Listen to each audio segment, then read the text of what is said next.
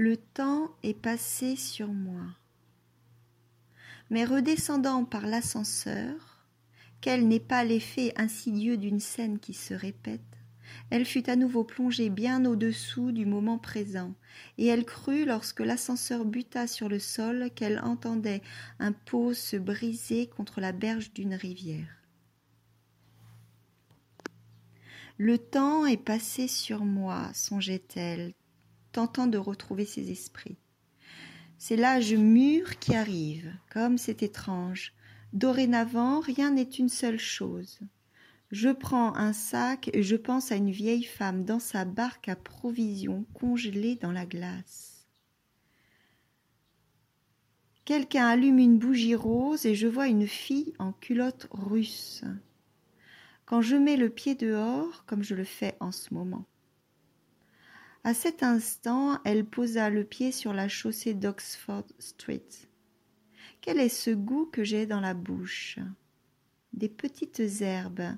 J'entends des clochettes de chèvres. Je vois des montagnes. La Turquie? L'Inde? La Perse? Ses yeux s'emplirent de larmes. Qu'Orlando se soit un peu trop éloigné du moment présent frappera peut-être le lecteur qui la voit maintenant se préparer à monter dans son automobile, les yeux pleins de larmes et de visions de montagnes dans la Perse.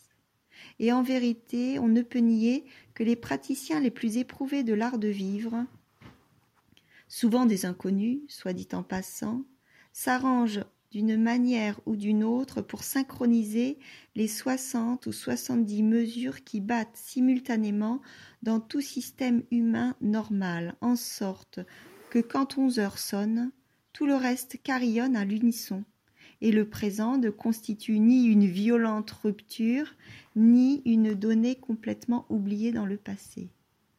De cela, nous pouvons à juste titre dire qu'ils vivent très précisément les soixante-huit ou soixante-douze années qui leur sont allouées sur leur pierre tombale.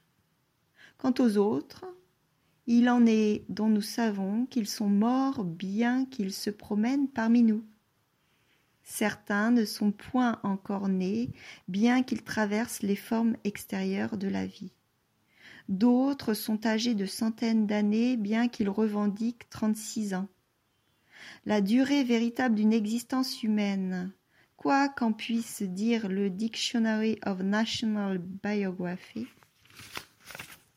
est toujours sujette à débat.